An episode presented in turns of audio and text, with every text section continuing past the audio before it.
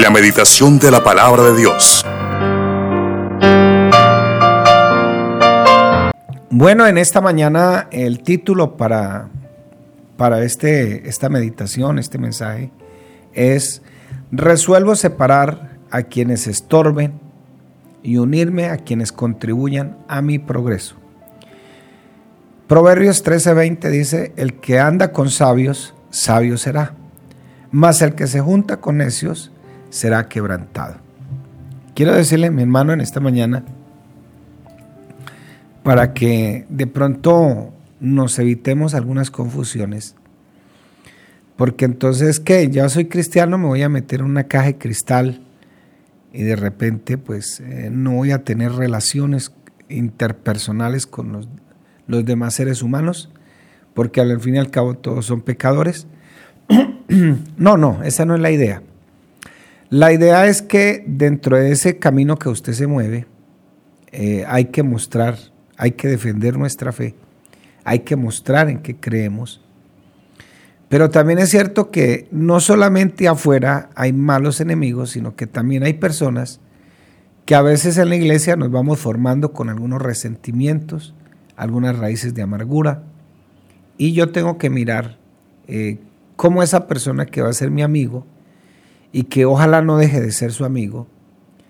Y, que, y lo que yo intento decirle en esta mañana es que hay cosas que hay que ponerle límites sin dejar de hablarle a las otras personas. Sin dejar, dicen los ecólogos, una, una palabra muy moderna, asocial, sin ser asocial. Entonces hay que ser social, hay que mostrar lo que Cristo ha hecho en nuestra vida, porque no podemos encerrarnos y no podemos seguir evangelizando, no podemos dejar de evangelizar, perdón. Podemos, tenemos que seguir evangelizando. Por el contrario, si yo veo que alguna persona está haciendo un estorbo para mi vida espiritual, ahí es donde yo tengo que ponerle freno y ponerle límites a las cosas. Ahí es donde toca hacerlo. Pero de resto, hermano, el hecho de que estemos en este mundo, Vamos a seguir viviendo en este mundo, pero el Señor a través de su palabra nos da unas garantías. Yo he vencido al mundo. Y sobre todo que el Señor dice, en mí tendréis paz. Pero si no hemos entendido cómo se relaciona esa paz con el Señor, es la herencia que el Señor nos dejó. La paz que el Señor nos ofrece es una relación directa entre mi comunión con Cristo y la misma palabra de Dios. Entonces, yo no puedo experimentar la paz que Dios me ha heredado si yo no tengo una buena relación con la palabra de Dios, con la enseñanza bíblica. No puede haber esa buena relación. Entonces, eh, yo estoy en el mundo. El Señor dijo, yo, pero yo he vencido el mundo. Que la palabra mundo en el Evangelio de Juan se refiere a todo ese sistema de pensamiento que se opone al pensamiento de Dios sin dejar de vivir en el mundo. Pero hay que poner ciertos límites y por eso el título de esta mañana es separar a quienes estorben, o más bien ponerle límites, me estorben y unirme a quienes contribuyan a mi progreso. Yo creo que es un acto de sabiduría, en este caso vamos a hablar que es un acto de sabiduría, elegir relacionarnos con personas que realmente vayan a contribuir a nuestro progreso. Y aunque yo me puedo relacionar con otras personas, a veces tengo que ponerle límites y mostrar la sabiduría que Dios me dio más bien para mostrársela a ellos. Pero yo no me puedo dejar arrastrar y estar de acuerdo con su mismo pensamiento. Y también tengo que separar inteligentemente a quienes puedan perjudicar nuestro desarrollo personal. Una de las razones para ser infelices, según lo que nos enseña el Salmo número uno, es escuchar el consejo de los malos. Y cuando usted escucha el consejo de los malos, automáticamente empieza a caminar en el camino de ellos. Y a lo último termina inmovilizado. Por eso dice, en la silla de escarnecedores se ha sentado. Termina inmóvil, igual a ellos. Y no solamente inmóvil, igual a ellos, sino que también termina burlándose de las cosas sacras, de las cosas santas. Termina burlándose de los hermanos, termina hasta burlándose de Dios mismo. Así que el salmista en el Salmo 1 nos, nos dice conscientemente, hay dos filosofías en el mundo Y hay dos tipos de personas en el mundo que cada una elige ese tipo de filosofía. no así los malos, dice el Salmo. O sea, hay una filosofía que la persona toma, escoge, pero hay una, una filosofía que va por el camino de la santidad, de la felicidad. Por eso dice, eh, bienaventurado el varón que no anduvo en consejo de malos, ni estuvo en camino de pecadores, ni en silla de escarnecedores se ha sentado, sino que en la ley del Señor medita de día y de noche. No así los malos, porque ellos tienen otra filosofía. No queriendo decir con esto que yo no voy a, a seguirme relacionando con las personas, claro que sí. Más bien yo tengo que mostrarles, defender mi fe, la defensa de la fe, con mucha mansedumbre y con mucha reverencia, dice Primera de Pedro capítulo 3 del versículo 14 en adelante. Entonces, todo depende de qué, cómo estoy viendo yo la vida. Si hay que a veces eh, dejar al lado unas personas que lo que hacen es contaminarnos, no dejándoles de hablar, porque eso sería anticristiano, sino poniéndoles unos límites a esas personas. Entonces, y diligente y inteligentemente, pues separarlos, separar su sistema de pensamiento. Si, si usted elige amigos y sobre todo si los escucha el consejo de los malos, entonces si elegimos amigos con costumbres indebidas y que practican vicios, y, solo porque nos agrada su compañía, entonces no les ponemos límites, no les ponemos eh, un coto, como dicen algunos, o somos necios en la de seguir eligiendo. ¿Por qué? Porque es que nosotros a veces no sabemos dónde estamos parados. Y como seres humanos tenemos que entender lo que la misma Biblia nos enseña. Somos personas que tenemos la tendencia a hacer lo malo. La misma Biblia nos dice, no hay nadie quien haga lo bueno.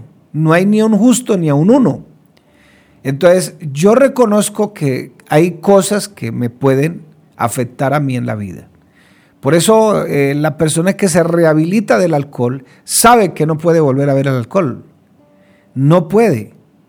¿Por qué? Porque ese es el ídolo que tiene ahí y ese es el peso que carga. Entonces, ¿qué hace eh, hablando con unos que andan tomando alcohol? No importa que sea alcohólico, pero que esté fuera de su alcohol. ¿Qué hace? Entonces, si yo veo que tengo esos, eh, esos, esos problemas emocionales, porque mucha gente anda buscando la felicidad en otra persona y la felicidad a otra persona no se la otorga a usted. Por más que usted quiera, no se la otorga. Nada. Ni las circunstancias de esta vida. La felicidad, según lo que nos enseña la palabra, la bienaventuranza, está en los que tienen hambre y sed de justicia, dice eh, allá en Mateo capítulo 5. Entonces, quien lo rodea o de quien usted se rodea, si son personas negativas, que muchas veces terminan celebrándole su propia irresponsabilidad, que lo acompañan pero para hacerlo indebido, que festejan su pecado con éxito, entonces usted le van a dejar un tremendo problema. Me acuerdo que yo tuve un amigo, se llamaba, se llama, porque pues no sé si de pronto haya fallecido, se llama el hermano Carmito, eh, en Cúcuta. Él, se, él ha sido diácono varias veces ahí en la iglesia de, de Antonia Santos. Y el hermano Carmito eh, me compartía su testimonio de que cuando él vivía en Sardinata un día decidió descarriarse. Tomó la decisión de irse de la iglesia. Y dijo, mire, es tan tremendo que la gente estaba esperando que yo me descarriara. Mis amigos estaban esperando que yo me descarriara. Fue tanto que me montaron en una camioneta y varios carros hicieron cola detrás, como en un carnaval, echando maicena y tomando cerveza y cantando vallenatos, porque Carmito se había descarriado. Estaban felices de que Carmito se había descarriado. Entonces, mi hermano, eh, la cuestión es esa, hasta dónde vamos a permitir que los demás nos manejen la vida. Pero para evitar esa vida, eh, para evitar esa vida, y poder tomar la vida de éxito que Dios quiere, nuestro deber tiene que ser hacerle caso a la palabra de Dios. Y tenemos que evitar ponerle límites a esas personas que estorban nuestro progreso. una palabra que nos digan, algo que no sea correcto. ¿Usted qué hace lamiéndole botas al pastor? ¿Usted qué hace llevando los diezmos allá? ¿Usted es que es bobo o qué? Mire todo lo que le toca trabajar, mire que todo. Y eso usted se los va a encontrar continuamente. Pero ahí es donde usted tiene que aprovechar para hacer defensa de la fe, con reverencia, con mansedumbre. Eso es lo que dice la palabra. Y el deber de nosotros es evitar, ponerle límite a esas personas que son un estorbo para nuestro progreso espiritual y bueno, en otras cosas. Y, esas personas que no, más bien elegir esas personas que contribuyan a mi buen desarrollo. Un buen amigo no es el que me alcahuetea a mí las cosas. Un buen amigo no es el que le, alcahuetea al novio o la novia escondidas, o hasta el amante, si se puede decir. Un buen amigo es el que lo confronta y le dice a usted la realidad de las cosas. Ese es un buen amigo. La Biblia dice, y voy a leer en la nueva traducción viviente, camina con sabios y te hará sabio. Júntate con necios y, temerá, y te meterá en dificultades. Porque aunque el necio es muy inteligente, de todos modos es necio. Así de sencillo, porque hay gente muy inteligente, pero muy necia. La sabiduría, por eso la sabiduría no es igual a la inteligencia, no es igual al conocimiento. Que la persona sabia tenga conocimiento y sea inteligente es otra cosa. Si queremos el éxito, si queremos que el éxito llegue a nuestra vida, tenemos que aprendernos a rodear de gente positiva, de gente que tiene metas en su mente, y no estoy hablando de gente que ya es millonaria, no, gente que tiene una visión, una cosmovisión diferente de la vida. Porque es la única manera, lamentablemente, como Dios nos hizo a todos diferentes, unos aprenden oyendo, otros aprenden leyendo, otros aprenden reflexionando. Entonces, hay gente que es muy manipulable. Es muy fácil manipularla. Y también hay mucho manipulador. Entonces el manipulador quiere que tú hagas, que tú hagas, que tú hagas, que tú hagas. Él siempre tiene la razón. Siempre tendrá la razón. Y mientras que no tenga gente con qué manipular, pues se siente desesperado. Lamentablemente. Entonces, si queremos el éxito, tenemos que aprendernos a rodear de esas personas positivas. Yo me acuerdo que en una de las congregaciones donde yo estaba, en este caso, pues no era pastor todavía,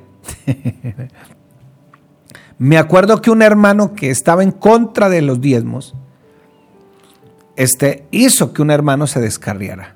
Le dañó tanto su conciencia que hizo. Y el hermano está hoy por fuera también. Porque él en su afán de buscar dinero, buscar riqueza, nunca pudo tener nada en ese sentido. Y más bien se, se frustró, fracasó. Producto de eso.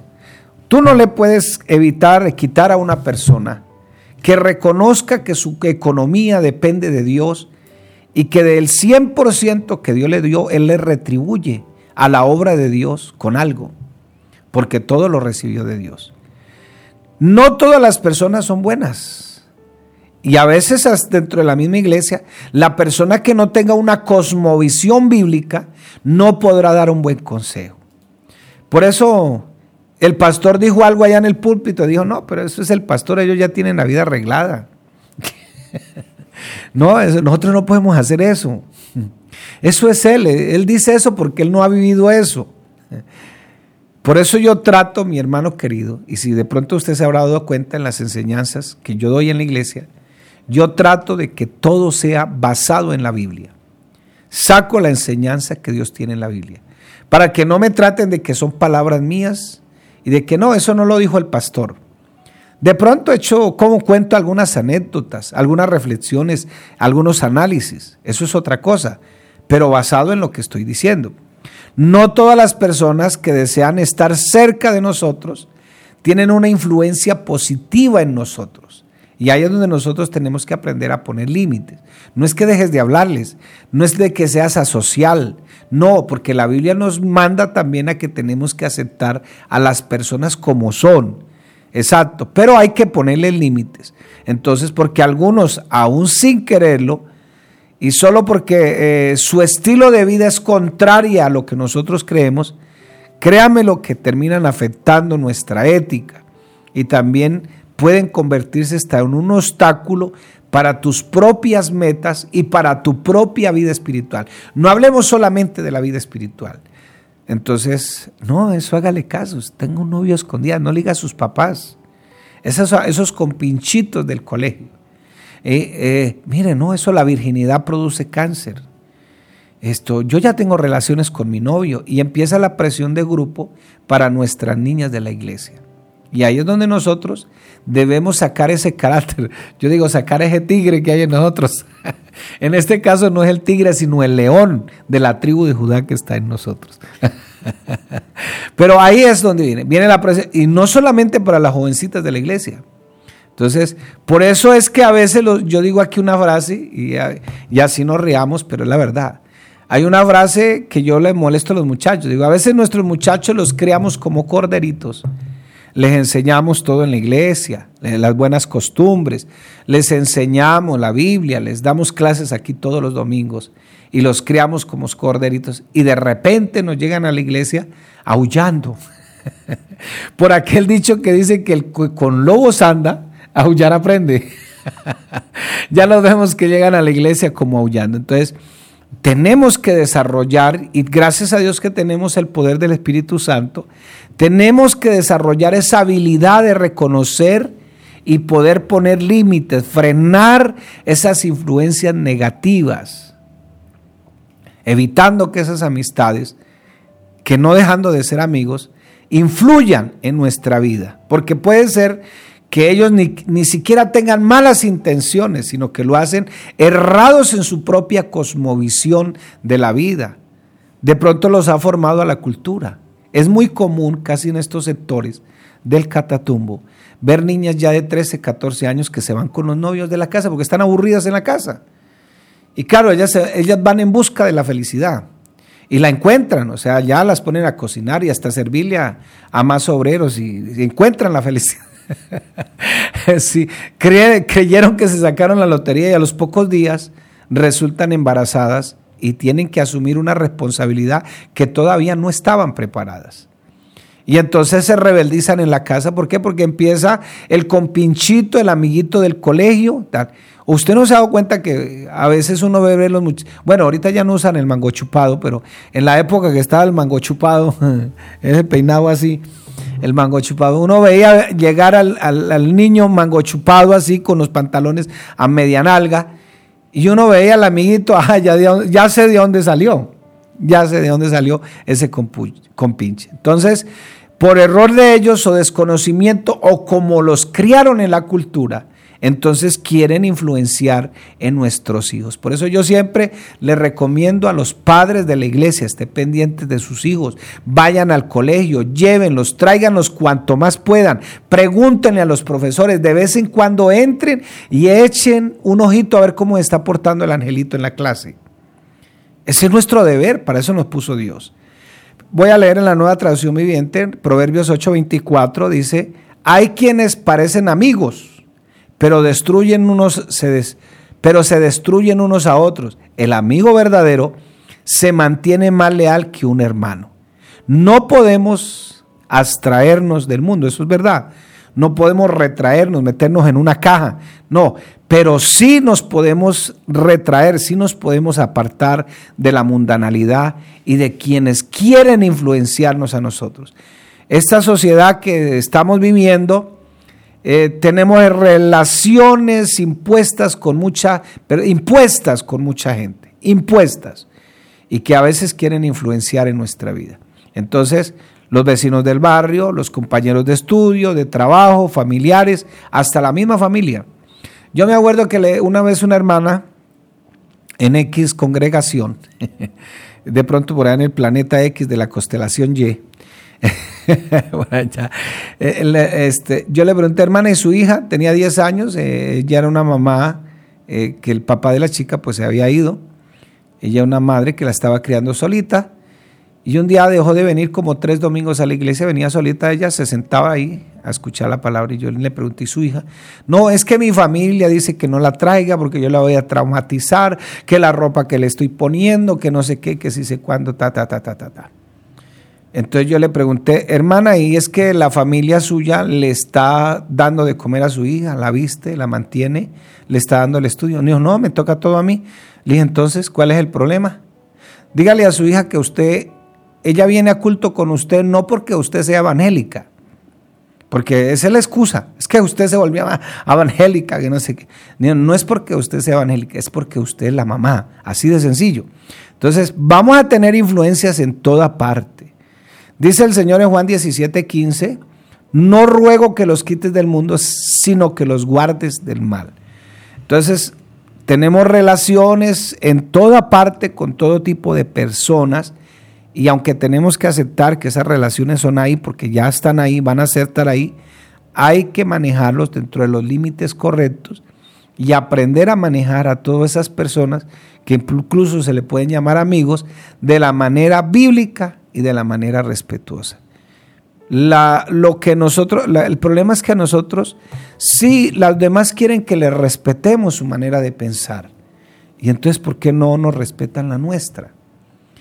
Es más, hasta la comunidad LGTBI ya en Colombia eh, legislaron cualquier cosita que usted diga que esté en contra de ellos, que los afecte, que se vea que están ellos, uno puede ser demandado y creo que tienen que pagar hasta un salario mínimo. Entonces, porque ellos, ellos están exigiendo un respeto, pero ¿por qué no han legislado a favor de nosotros? Nosotros también necesitamos. Esta es nuestra identidad, esta es nuestra manera de pensar, esta es nuestra filosofía, este es nuestro evangelio. Entonces, eh, lo que elegimos nosotros, esas personas nos agradan porque son simpáticas, pero tenemos que aprender a ponerle límites y a tratarla respetuosa y bíblicamente. Tenemos que evitar inteligentemente, cuanto más se pueda, mantenerlos sabiamente como buenos amigos, pero también alejados de acuerdo a, lo, a ellos quieran influenciarlos. Hay malos amigos y hay buenos amigos. Hay quienes procuran su bien y hay quienes procuran su mal. Proverbios 18, 24 dice, el hombre que tiene amigos ha de mostrarse amigo, y un amigo hay más, y amigo hay más unido que un hermano. Primera de Corintios 15, 15, 33 dice, no erréis, o sea, no se equivoquen. Las malas conversaciones, y aunque en el contexto de este texto se está refiriendo el apóstol Pablo, aquellos que tienen doctrinas cerradas, o sea, porque usted también nos puede escuchar hermanos montando cosas bíblicas, pero por allá lejos de la buena interpretación, y hay gente que les creen. No erréis, las malas conversaciones corrompen las buenas costumbres. ¿Por qué no hacer un compromiso en esta mañana y decirle, Señor, resuelvo que me esforzaré por prepararme bíblicamente para elegir mis amistades sabiamente? ¿Por qué no decirle al Señor, en esta mañana. Tú y yo tenemos un compromiso con nuestra propia vida, porque en la vida solo hay dos tipos de personas. Los que eligen vivir sabiamente para Dios y los que escogen el camino del mal. Dice la Biblia que son como el tamo que arrebata el viento. Dios les bendiga en esta mañana, mis hermanos.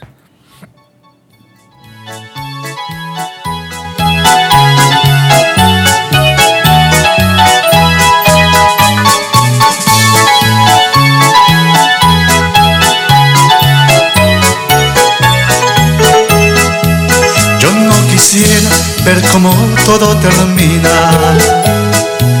La tarde avanza y todo queda en el olvido. Ya la esperanza para algunos se termina. Están sufriendo porque el mal ya los ha herido. Ya la esperanza para algunos se termina. Están sufriendo porque el mal ya los herido. Pero Jesús vino a buscar a los perdidos. Vino a sanar también si te encuentras herido. Si estás llorando, Él consuela al afligido. Si te abandonan, Él es el mejor amigo. Si comprendieras, este es el mejor momento que te ha brindado hoy la vida en tu existencia. Encontrarás, perdón, encontrarás amor porque teniendo a Dios todo es mucho mejor. Encontrarás, perdón, encontrarás amor porque teniendo a Dios todo es mucho mejor.